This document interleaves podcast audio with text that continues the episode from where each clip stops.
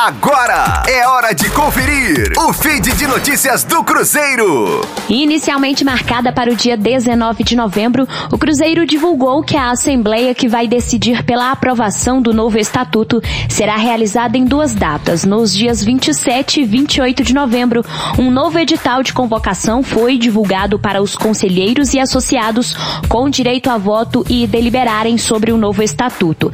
De acordo com o Cruzeiro, o desmembramento se deve a dois fatores. O primeiro deles é garantir um tempo maior de discussão sobre um assunto tão importante e o segundo é a pandemia do novo coronavírus, uma vez que duas mil pessoas, entre conselheiros e associados, possuem direito a voto e a aglomeração dessa quantidade de pessoas é vetada pelas autoridades sanitárias. O Cruzeiro ainda informou em comunicado que o dia 27 de novembro será destinado às deliberações e questionamentos sobre o texto, com a criação de um chat à disposição dos votantes e também aqueles que quiserem se manifestar verbalmente. Portanto, será necessária uma inscrição antecipada para que o tempo seja dividido por todos.